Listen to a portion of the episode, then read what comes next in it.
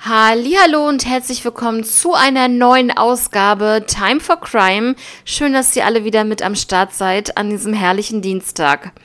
Ja, ich äh, nehme das ja ein bisschen früher schon immer auf, ihr wisst es ja. Und heute ist wieder ein etwas schönerer Tag. Die letzten Tage waren hier bei uns so ein bisschen durchwachsen. Viel, viel Regen. Und ja, hab da trotzdem noch ein paar Episoden für euch aufgenommen zu diesem Zeitpunkt. Also von daher, ähm, ja, hat man das so ein bisschen ausgenutzt, das Ganze ähm, mit dem Wetter. Ja, heute habe ich wieder zwei interessante Fälle für euch mit dabei. Im ersten Fall geht es in die USA und zwar geht es um den Fall von Tiffany Witten.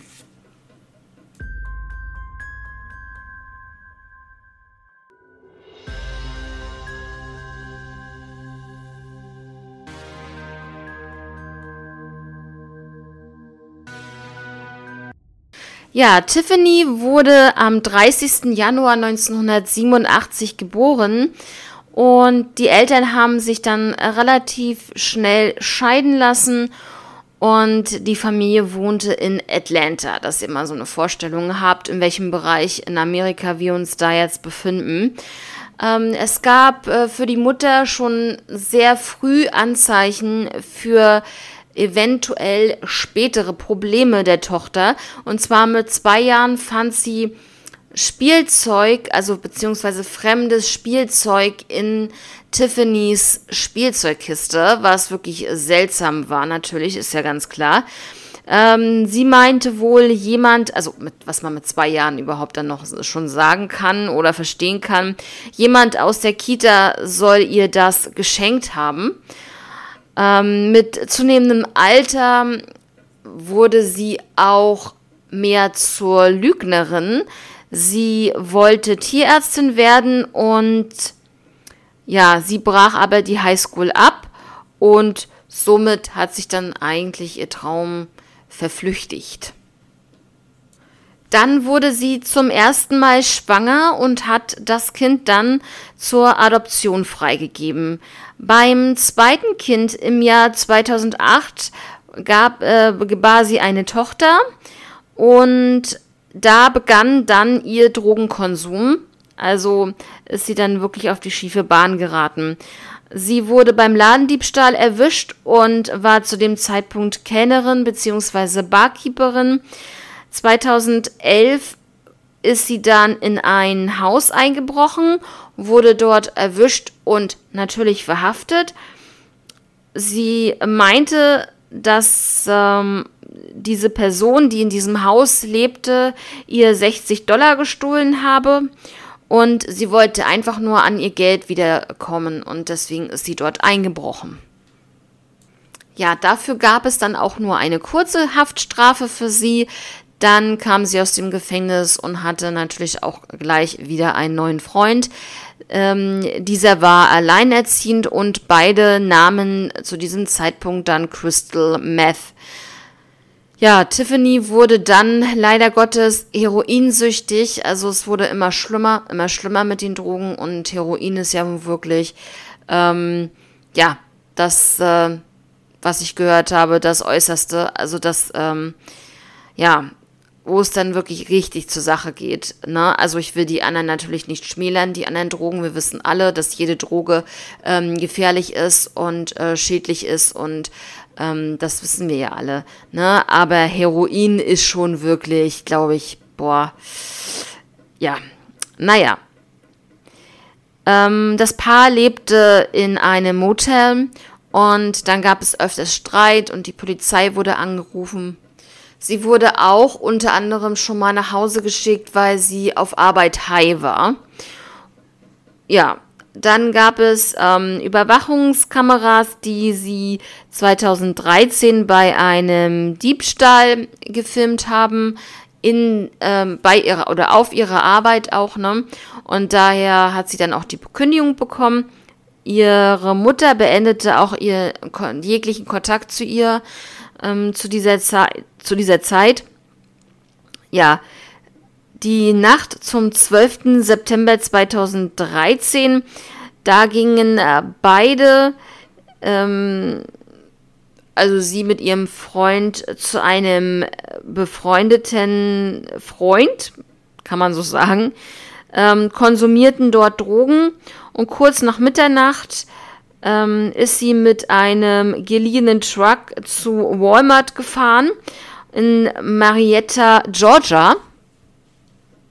Hat dann noch ungefähr um 1 Uhr ähm, eingekauft bei diesem Walmart und ja, hat da auch Diebstahl begangen und wurde angehalten und flüchtete. Und danach wurde sie nicht mehr gesehen. Also sie, ja, ist dann weggelaufen und dann hat man nie wieder was von ihr gehört. Eine ganz schräge Situation eigentlich. Ja, man ist überzeugt, dass Tiffany nicht mehr lebt und dass ihr Freund etwas damit zu tun haben könnte. Na, dass die natürlich so mm, mit ihrem Drogenkonsum natürlich in ja, an zwielichtige Gestalten geraten sind. Das ähm, möchte man sich zwar nicht vorstellen, aber ja, irgendwie müssen sie an Drogen kommen und wenn sie dann so mit irgendwelchen Drogenkurieren zusammenarbeiten und die dann irgendwie noch irgendwelche äh, Bosse haben, die dafür dann halt ähm, ja, verantwortlich sind für die Drogen und so weiter, dann kann ich mir vorstellen, dass es da irgendwelche Reibereien gab vielleicht. Und ähm, ja, das ist immer sehr mit Vorsicht zu genießen. Ja, 2014, ungefähr ein Jahr später, gab es eine Hausdurchsuchung. Dort wurden Marihuana, Crystal Meth und auch Waffen gefunden. Es wurden acht Personen festgenommen, die in diesem Haus dann, ähm, ja, gerade bei dieser Hausdurchsuchung aufgefunden wurden. Und ähm, unter anderem auch ihr Freund Ash und sein Kind, das ähm, dann natürlich in die Obhut des Jugendamtes genommen wurde. Ashs Mutter hatte auch ein Haus und da haben die Ermittler natürlich auch eine Hausdurchsuchung durchgeführt, sogar mit Leichenspürhunden, aber da fand man nichts. Also es hätte sein können, dass er natürlich in dem Haus oder auf dem Grundstück da irgendetwas vergraben hat. Ähm, natürlich geht man davon aus, dass, wär, dass es dann wohl Tiffany wäre, aber man fand halt nichts. Ja, Ash hat dann äh, 10 bis 20 Jahre Haft bekommen, ähm, aufgrund seines Besitzes der Waffen, die gefunden wurden und Crystal Meth. Ähm, ja, wir wissen alle, Amerika ist schon richtig ähm, krass mit den Strafen. Also 10 bis 20 Jahre Haft kriegt man ja hier bei uns für Mord. Und er halt ähm, nur, sag ich mal, ähm, Waffenbesitz und Drogenbesitz. Ja, ein Informant sagte auch, dass Ash und seine Freunde zum Lake Alatuna gefahren wären und von einer Brücke ein mit Beton gefülltes Fass warfen. Ja, das meinte dieser Informant bzw. dieser Zeuge. Ja, natürlich geht man davon aus, wenn das jemand erzählt, dass es dann ähm, ja Tiffany wäre, die in diesem Fass in Beton ähm, ähm, tot äh, von der Brücke äh, geworfen wurde. Ähm, ja, das ist auf jeden Fall eine sehr, sehr interessante Story. Diese Brücke, um die es da geht, ist die Bethany Bridge, so heißt sie. Es wurden natürlich auch Suchmaßnahmen dort durchgeführt und sogar Boote mit Sonar sind dort lang geschippert. Ja, es gab ein großes Objekt, was ungefähr in 12 Meter Tiefe dort entdeckt wurde, aber es stellte sich heraus, dass es nur ein Betonbrocken der Brücke war, der wohl irgendwann mal abgefallen ist. Ja, oder herausgebrochen ist. Also ähm, dort hat man jetzt kein Fass oder ähnliches gefunden. Und ja, was auch interessant ist, ist, dass Ash auch gesagt hat, er hätte versucht, Tiffany anzurufen. Das kann zum Beispiel überhaupt nicht sein, denn man fand Tiffany's Handy bei Ash. Also geht das gar nicht, dass er sie da irgendwie versucht haben könnte anzurufen, weil er wusste ja, er hat ihr Handy. Also das ist totaler Blödsinn. Ähm, die erste Theorie ist, dass es natürlich Ash war, dass er was damit zu tun hatte, dass er es wusste. Ne? Also man geht jetzt nicht davon aus, dass es zwingend notwendig ist, dass er jetzt hier der Verdächtige ist oder der richtige Mörder. Und er hat mal zu jemandem gesagt, also ich zitiere mal, sie denken tatsächlich, dass ich die Schlampe getötet habe. Ähm, genau. Und er hätte sie getötet, beziehungsweise es soll eine Überdosis gewesen sein. Ja, das einmal dazu. Ich meine, ähm, das ist schon, das ist schon ganz schön krass, wenn er sie als Schlampe auch bezeichnet. Ne? Also ähm, äh, sorry, da ist ein Mensch verschwunden und ähm, dann so dann noch von ihr zu reden, finde ich also unter aller Sau, ganz ehrlich. Egal welches Verhältnis die beiden zueinander hatten, das muss echt nicht sein. Ja, Respekt ist hier trotzdem angebracht. Ähm, wer weiß, was mit ihr passiert ist. Ähm, vielleicht weiß er auch wirklich nichts, aber da muss man nicht so von dieser Person sprechen. Ja, ähm, meines äh, Wissens, meines Erachtens nach. Ähm, die zweite Theorie ist, dass es ein ehemaliger Freund von Tiffany war. Ähm, genau, also ja, viel Streit, aber keine Gewalt soll da passiert sein. Aber Streitereien gab es da schon öfter mal. Ja, jetzt möchte ich euch noch mal ein bisschen was über Tiffany erzählen, also die Beschreibung noch mal.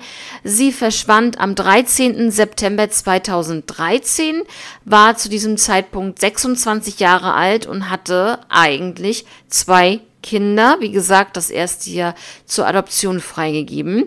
Sie war 1,60 Meter groß und schlank.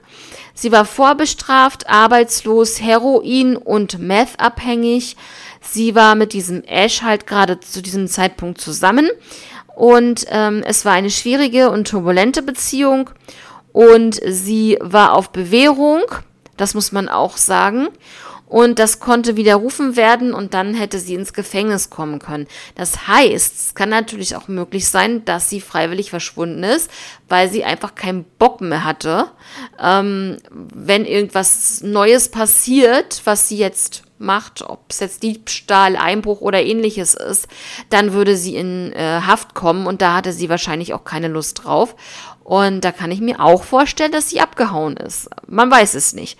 Heute wäre Tiffany 34 Jahre alt und die Crime Stoppers Georgia haben eine Belohnung ausgelobt, ähm, um diesen Fall zu lösen, egal ob es, äh, ob sie gefunden wird, lebendig gefunden wird oder ob sie wirklich ermordet wurde und man den Täter findet und so. Ähm, das ist ganz klar. Belohnung ist Belohnung. Und Hauptsache, man kommt im Fall vorwärts. Belohnung hier 5000 Dollar. Ja, das ist auf jeden Fall, finde ich, schon wirklich sehr, sehr traurig und ähm, herzzerreißend, wenn man sich das so anhört, dass sie in die Drogenszene abgerutscht ist, dass sie eigentlich ein Kind hatte. Ähm, ja, sie wollte sicherlich ein gutes Leben führen. Aber es ist natürlich schwierig, schwierig, wenn man dann abhängig wird und da dann irgendwie noch ähm, wieder in die richtige Bahn zu kommen. Das schaffen einige Leute ja, aber leider nicht die Mehrzahl der Leute. Und das finde ich wirklich immer sehr, sehr schade. Ähm, es liegt ja wahrscheinlich auch daran, dass sie auch ja nicht den Rückhalt hatte von der Familie, die sie da unterstützen könnten, um davon loszukommen. Und das ist immer so dieses ähm, Problem, denke ich, dass man dann keine Unterstützung bekommt. Natürlich gibt es Fälle, bestimmt auch viele, die das auch von sich aus alleine schaffen. Aber ne, ich will ja nur damit sagen, eine Unterstützung von der Familie, so den Rücken stärken, ähm, ist auf jeden Fall eine sehr, sehr, sehr, sehr guter Halt äh, oder Rückhalt äh, für, ähm, für abhängige Personen. Ja, Leute. Ähm, ja, ich denke auch, dass Tiffany irgendetwas passiert sein muss.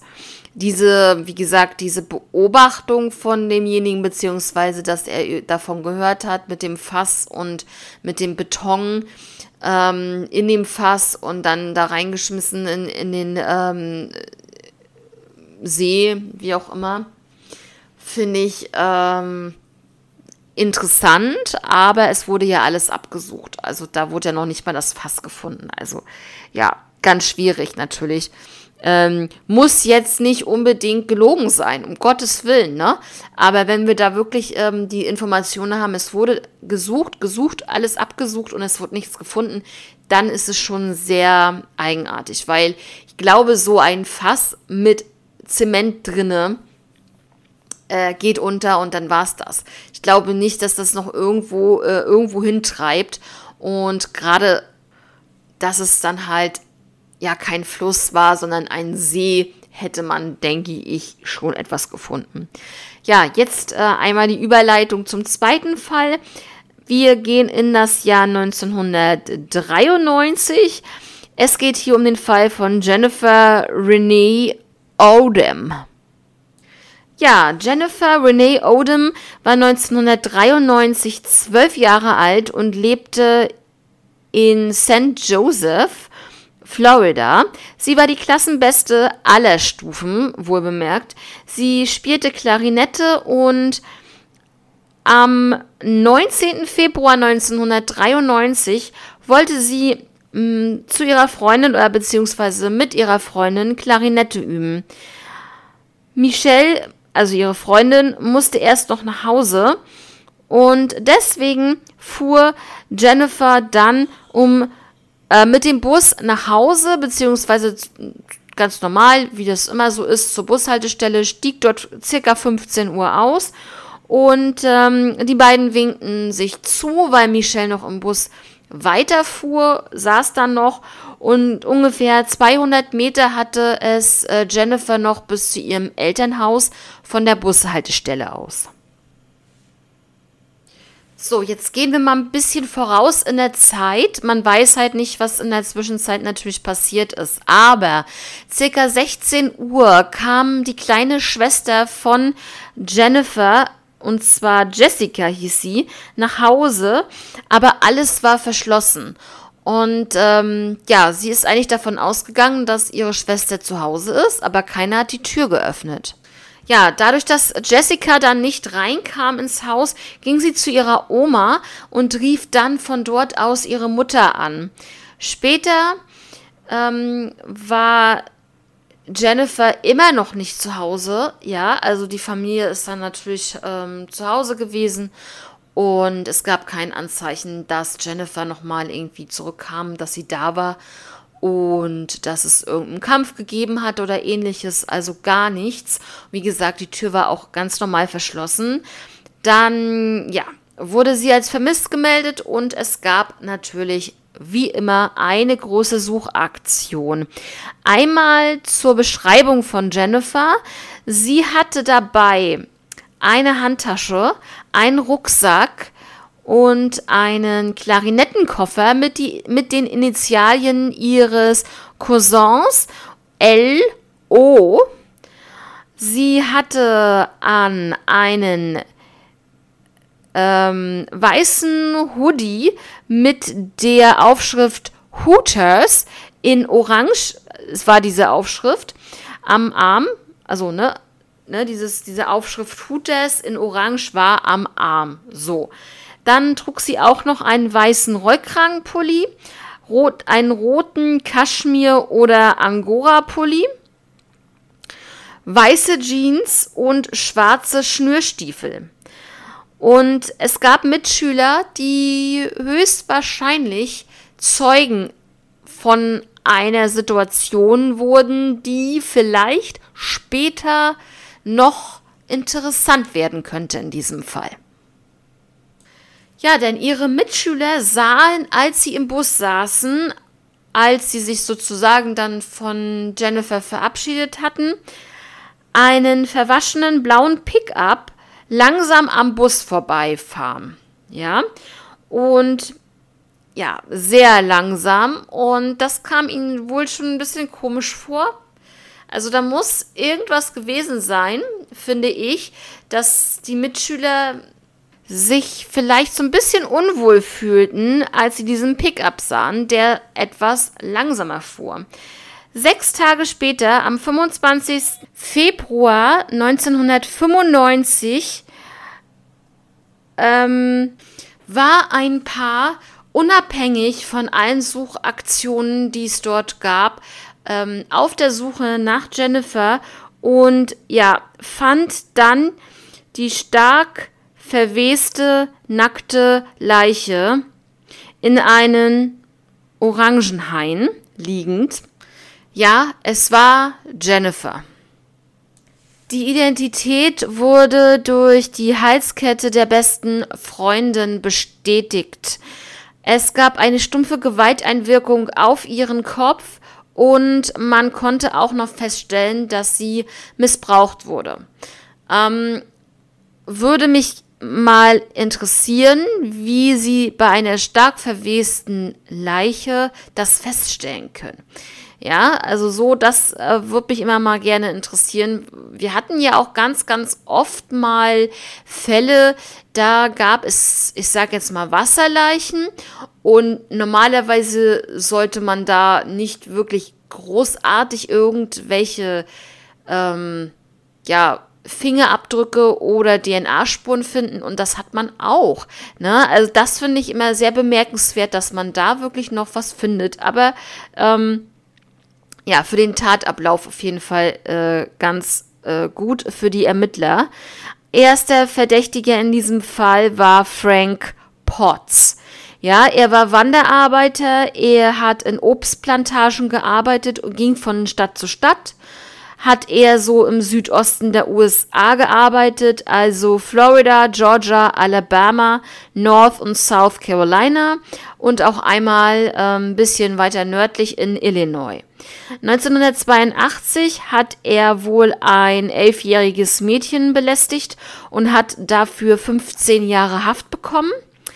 Mm, nach äh, sechs Jahren ist er dann freigekommen, also das muss man sich mal überlegen, 15 Jahre Haft, äh, sechs abgesessen, ja, und ist dann 1988 wieder freigekommen. Er wollte sesshaft werden, kaufte sich dann ein 40 Hektar großes Land, Stück, äh, Grundstück Land in Alabama und baute dort eine kleine Hütte. 1993 wurde der 50-jährige Frank Potts dann erneut festgenommen. Er hat in Florida ähm, ein zehnjähriges Mädchen sexuell belästigt und dann wurde sein Grundstück durchsucht, also die ganzen 40 Hektar Grundstück wurden durchsucht und was jetzt kommt, ist echt krass. Es wurden Überreste eines Mannes gefunden, der seit 1989 vermisst wurde. Ja, und zwar war das Robert Gines.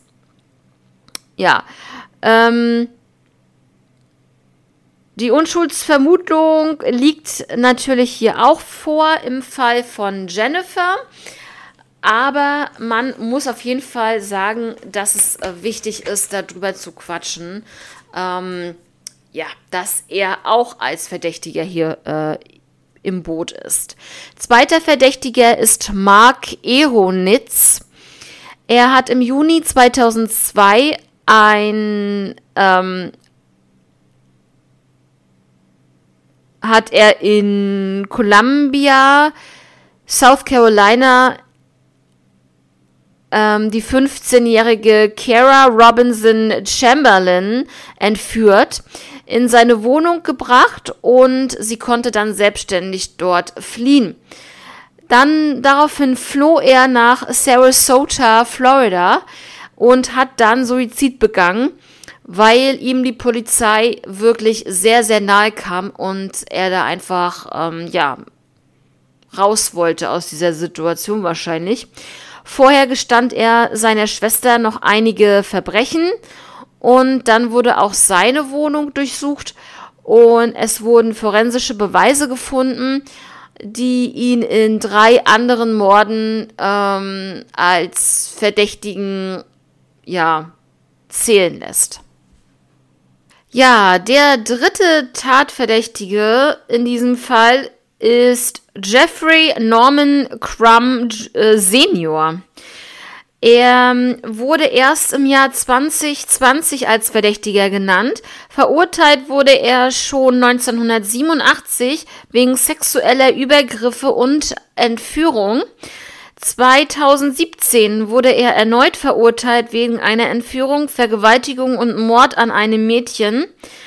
Und dieses Mädchen war Jennifer sehr ähnlich und äh, es gab auch andere Parallelen zu ihrem Fall. Und auch hier gilt die Unschuldsvermutung. Und ja, da hat man also nicht wirklich äh, mehr zu gefunden. 16 Monate nach dem Mord an Jennifer wurde die ähm, beste Hellseher-Ermittlerin sozusagen von den Ermittlern kontaktiert. Und zwar hieß sie Nancy Meyer. Ähm, sie meinte, dass es zwei Mörder waren, die sie auch missbraucht haben und dann ermordet haben. Sie äh, fragte nach dem Weg, also beziehungsweise Sie meinte, dass es so abgelaufen ist, dass diese beiden Mörder nach dem Weg fragten, sie sich ihnen näherte und sie sie dann entführt hätten. So, sie wurde dann zu diesem Fundort äh, gebracht, dort abgelegt, ja, und sie meinte, es ist halt ähm, nur der Fundort, aber nicht der Tatort. Sie kannte die Akten nicht, also ähm, ja, gewisse Sachen ja, das ist schon ein bisschen creepy, ne? Also wenn dann wirklich jemand, der hellsichtig ist, einige Sachen weiß, obwohl er die Akten nicht kennt, ist schon ein bisschen ähm, seltsam. Sie ähm, sah unter anderem auch diesen Klarinettenkoffer mit der Inschrift LO und äh, schm bestimmten Schmuck und auch ihren Rucksack. Leute, ja, so sieht's aus. Ähm, davon kann sie so nichts gewusst haben. Zwei Jahre später ähm, fand man dann am Rucksack, äh, also fand man dann am, am Rucksack und am Koffer Abdrücke. Ähm, das Einzige, was niemals gefunden wurde, waren ihre Kleidungsstücke. Nancy Meyer sagte, ähm, beide, also sagte zu den Mördern, ne, also so das, was sie jetzt so hellsichtig sehen konnte, beide Mörder sollen als Mechaniker arbeiten. Einer hat ähm, Raucherhusten, einer ist 1,80 Meter groß, mittel, ähm, so mittelgroß, drahtig ähm, und oder drahtig aussehen, ähm, eine Arme, also ne, lange Arme halt. Ja, ähm, die Akte von Jennifer umfasste dann später 75.000 Seiten. Und das nur für ihren Fall. Na, das muss man sich mal überlegen. Ja, mehr gibt es dazu leider nicht zu sagen. Das war schon der Fall von Jennifer aus dem Jahr 1993. Ähm, ja, Was ich nur ein bisschen komisch finde, ist, der Fall ist von 93, aber man sagte, sechs Tage später wurde ihre Leiche gefunden im Jahr 95. Also irgendetwas stimmt da nicht. Na, also ich habe mich, mich schon gewundert, warum sechs Tage später ihre Leiche so äh, verwest wäre.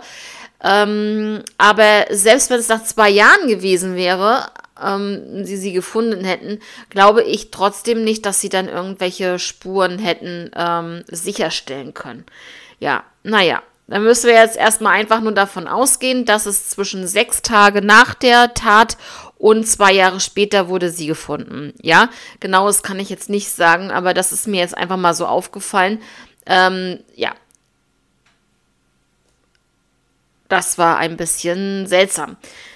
Ja, Leute, dann hoffe ich, dass die beiden Fälle ähm, interessant für euch waren. Wünsche euch jetzt noch eine schöne Woche. Wir hören uns am Freitag wie gewohnt wieder. Und jetzt zum Ende der Folge regnet es und stürmt es auch hier bei mir. Es ist übelst dunkel geworden. Ich habe schon meine, ich habe schon alle Jalousien hier hochgemacht, damit hier Licht reinkommt, aber nix, Leute, nix.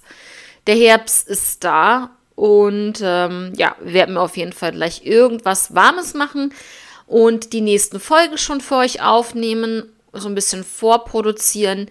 Wünsche euch jetzt, wie gesagt, noch einen schönen Tag, eine schöne Woche. Bis zum Freitag. Bleibt alle gesund, passt auf euch auf. Bis dann. Ciao.